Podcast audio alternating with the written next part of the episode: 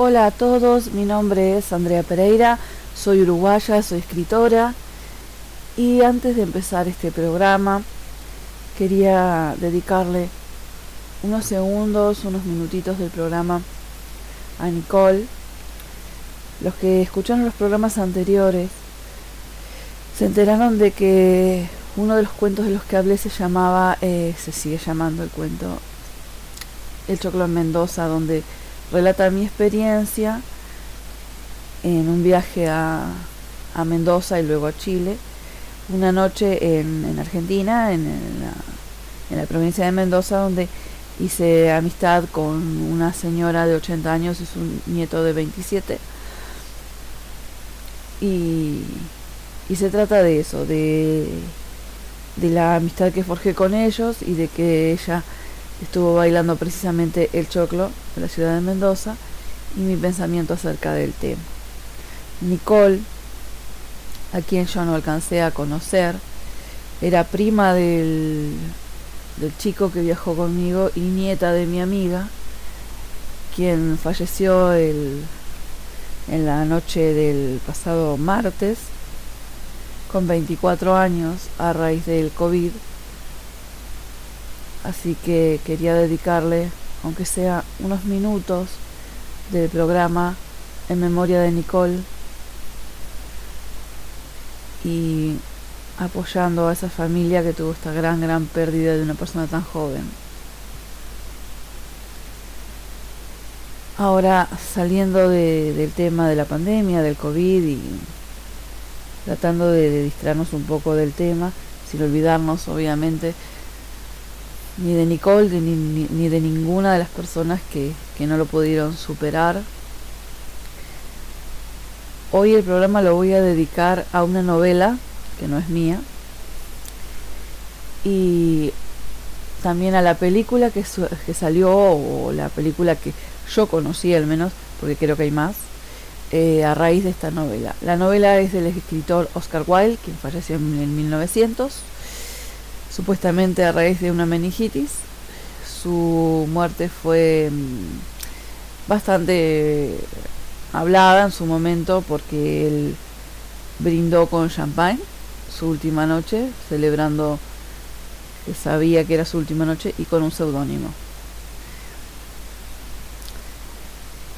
De la novela que voy a hablar, que es la única que tiene este autor, ya que no se dedicaba a las novelas, es el retrato de Dorian Gray, es una gran novela con un contenido filosófico muy importante, muy interesante. Tiene algunas eh, diferencias, como siempre, entre la novela y la película, pero la película está realmente interesante, realmente buena. Y la característica de repente que más le choca al que leyó la novela y ve la película es la diferencia física del protagonista, el cual Oscar Wilde lo, describe como rubio con rizos y no es así el actor, pero tiene algunas, algunas diferencias mínimas, pero la historia base está muy, muy bien. Eh, la idea filosófica, la idea original del cuento, está, eh, del, perdón, de la novela, está también plasmada en la película. les voy a contar un resumen de qué se trata la, la obra. Eh, es un joven eh, que es muy bello y conoce a un pintor que se lo presenta a una amiga y mm, él es un heredero de, la fortuna de su abuelo y este pintor lo retrata.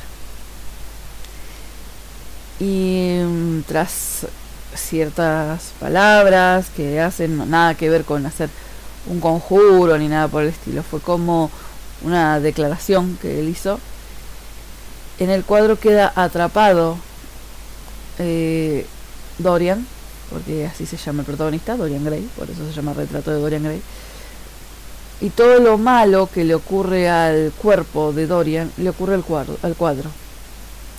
Y al verdadero Dorian, al Dorian humano, no le pasa nada, es joven y, y perfecto.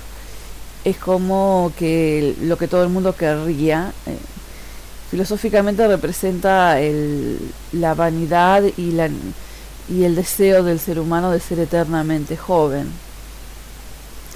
Hay tres personajes importantes, dentro de varios otros que los acompañan, ¿no? Pero hay tres muy importantes que son el pintor, el amigo de, Dorian, que lo incita a tener una vida de vicios y aprovechar su juventud y que le, le muestra como una cómo debería vivir a lo loco y Dorian, ¿no? Según algunos análisis literarios y el propio Oscar Wilde, estos tres hombres lo representaban a sí mismos, o sea, era para era un análisis de, de lo que él era, o sea, Lord Henry, que es el amigo alocado que, que quiere vivir al máximo y que contagia a Dorian de esas ideas, es lo que la sociedad pensaba que era Oscar Wilde. Dorian Gray es lo que a él le hubiera gustado ser. Y el pintor es como él realmente es, o era, ¿verdad? Entonces son como distintos puntos de vista de sí mismo. El que ven los otros, el que quisiera ser y el que él realmente es. Bueno, en esta historia, Dorian, eh, todas las veces que tiene alguna herida, alguna mm, enfermedad, eh, o va envejeciendo, no le pasa nada a él. A él pasan los años, sus amigos envejecen, sus amigos enferman, sus amigos son humanos normales y él sigue eternamente perfecto y joven. Lo que lo lleva a tener una vida, como promulgaba su amigo Lord Henry, eh, de vicios, de una vida donde había mucha droga, alcohol, eh, fiestas, eh, distintas parejas sexuales femeninas, masculinas, vivir totalmente al, al mango, a lo máximo, porque no le iba a pasar nada. Él era eternamente sano y joven. Incluso en la película él se da cuenta de esto porque se lastima una mano y cuando mira el cuadro,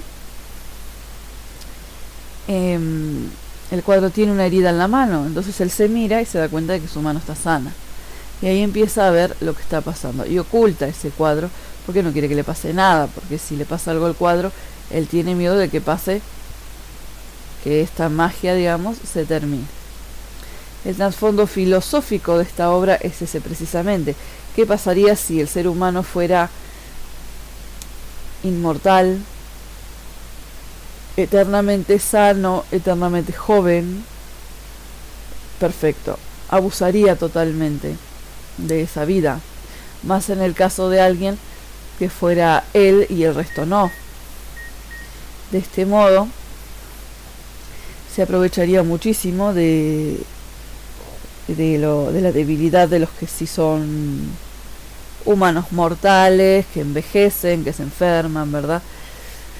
En la obra no, pero en la película eh, Lord Henry tiene una hija y a raíz de esta hija es que se descubre el tema del cuadro, el cuadro es destruido y Dorian muere, envejece rápidamente y muere.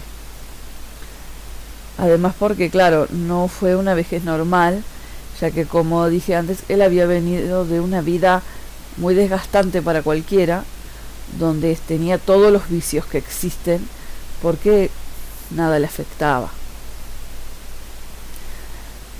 A su vez, este, hay una historia de amor en el medio, corta, con una actriz, eh, la cual él en un principio pensaba casarse con ella, pero después se arrepiente. Eh, según la obra, eh, él la ve actuar tan mal que se que la deja, es como y la influencia de Lord Henry. Acá la actuación no tuvo nada que ver en la película, pero sí que Lord Henry le empezó a mostrar que habiendo tantas mujeres, habiendo un mundo abierto para hacer lo que quiera, se iba a casar con ella, que le parecía una tontería, bueno. Entonces él, siguiendo los consejos de su amigo, la deja. Y ella suicida. El hermano de, de esta joven eh, se quiere vengar todo el tiempo de Dorian, pero no lo logra.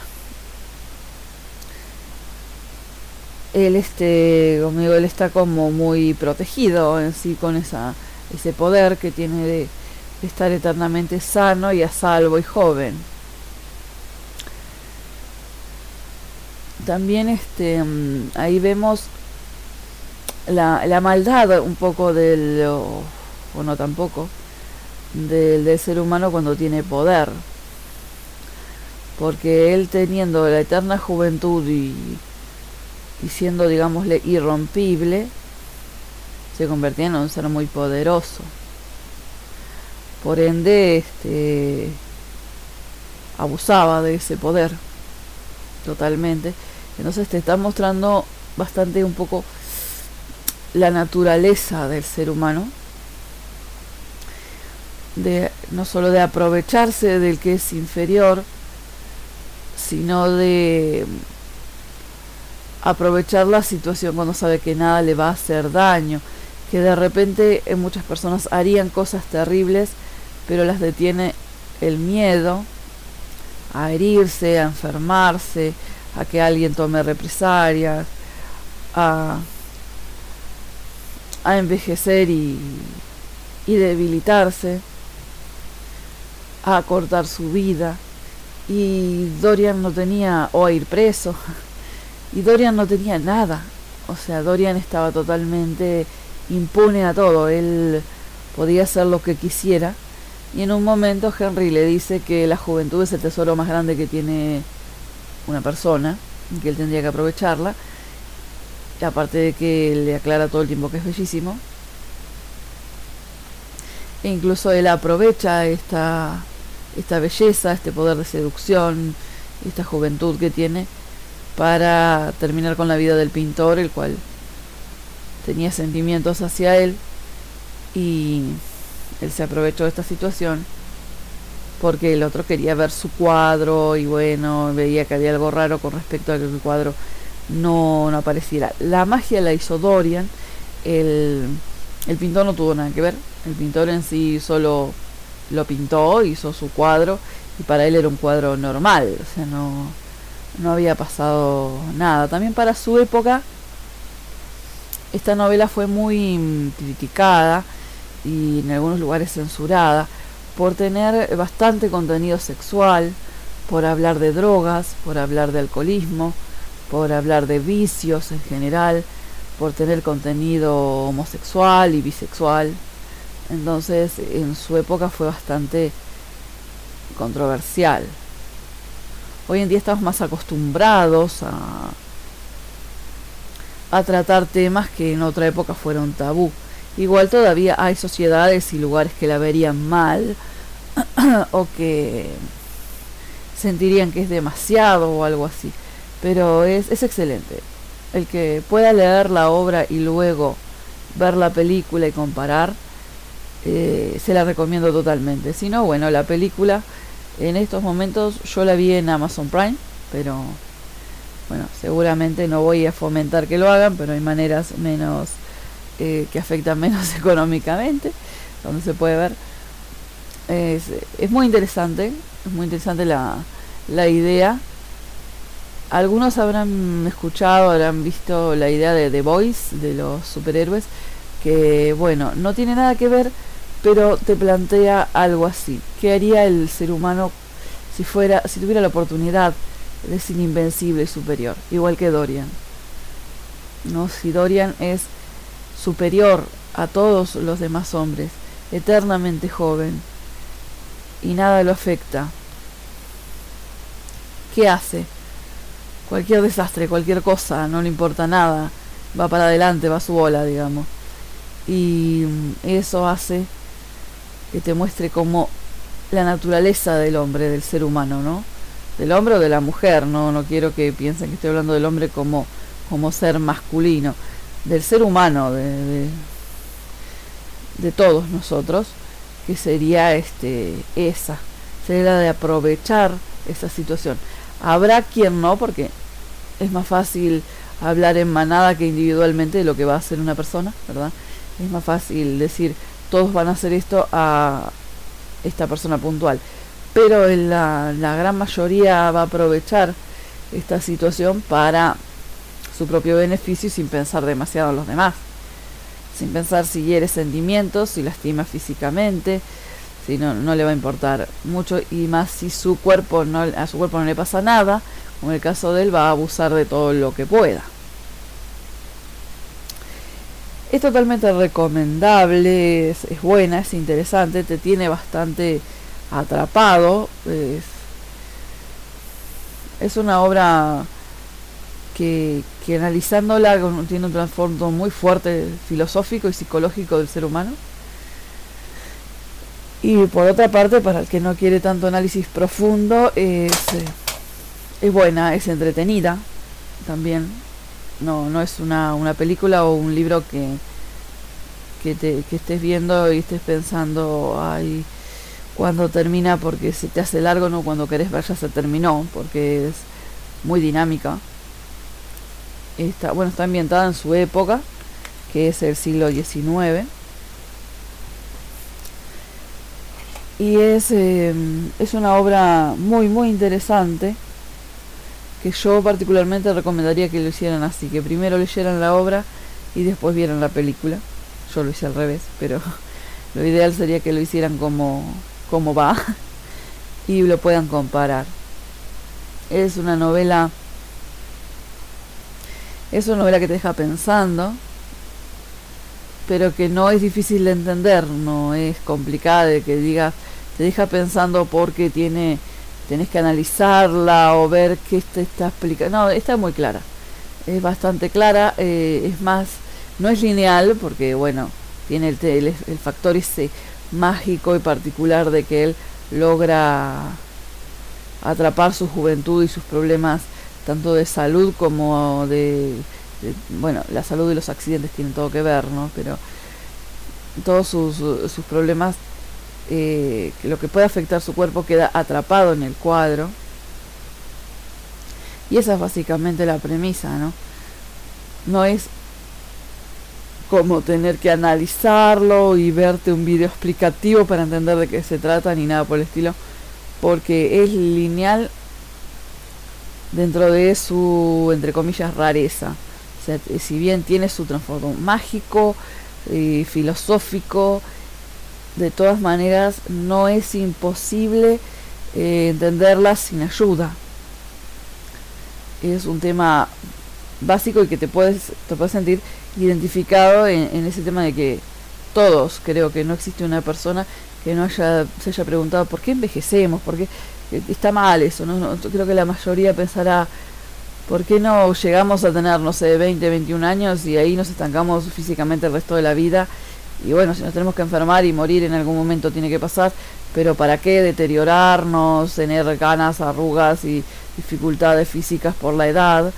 Eh, que no, no debería pasar y ese tipo. Creo que todos nos en algún momento lo, lo pensamos o lo planteamos y si bien la ciencia nos explica las razones, eh, no, no es un tema de, de que uno quiere una explicación de por qué pasa, sino que no le parece justo, digamos, que pase. Entonces todos quisiéramos ser como Dorian, eternamente fuertes, sanos y jóvenes. No solo por un tema estético, que también es muy importante, más que en el caso de Dorian recalcan todo el tiempo que es bello, sino que además de que seas más atractivo y más bonito o, o, tú mismo creas que lo eres porque por ser eh, muy joven. Porque depende de la persona hay personas que con los años van mejorando pero todos pensamos que es mejor tener 20 que 80 o sea todos queremos tener la misma cabeza la misma experiencia la, todo lo que ya aprendimos pero con un aspecto de 21 años por ejemplo. Eso creo que le pasa a todo el mundo, no creo que exista alguien que diga, no, no, no, yo quisiera tener la cabeza que tenía a los 15, pero con un aspecto de 95 años, no creo que nadie quisiera eso. Y esto es lo que te plantea el retrato de Dorian Gray. Básicamente, la naturaleza del ser humano. Y bueno, con esto me despido, los veo el próximo programa, espero que les haya gustado, que vean la película, que lean la obra, y que se cuiden mucho, cuídense mucho. Les dejo un beso muy muy grande. Desde aquí, desde Montevideo, Uruguay. como les dije, soy Andrea Pereira, soy escritora y nos vamos a estar viendo en un próximo programa donde estaré hablando de alguna obra literaria, de alguno de mis cuentos o de alguna película, que es básicamente lo que hablo en todos los programas. Chao, chao.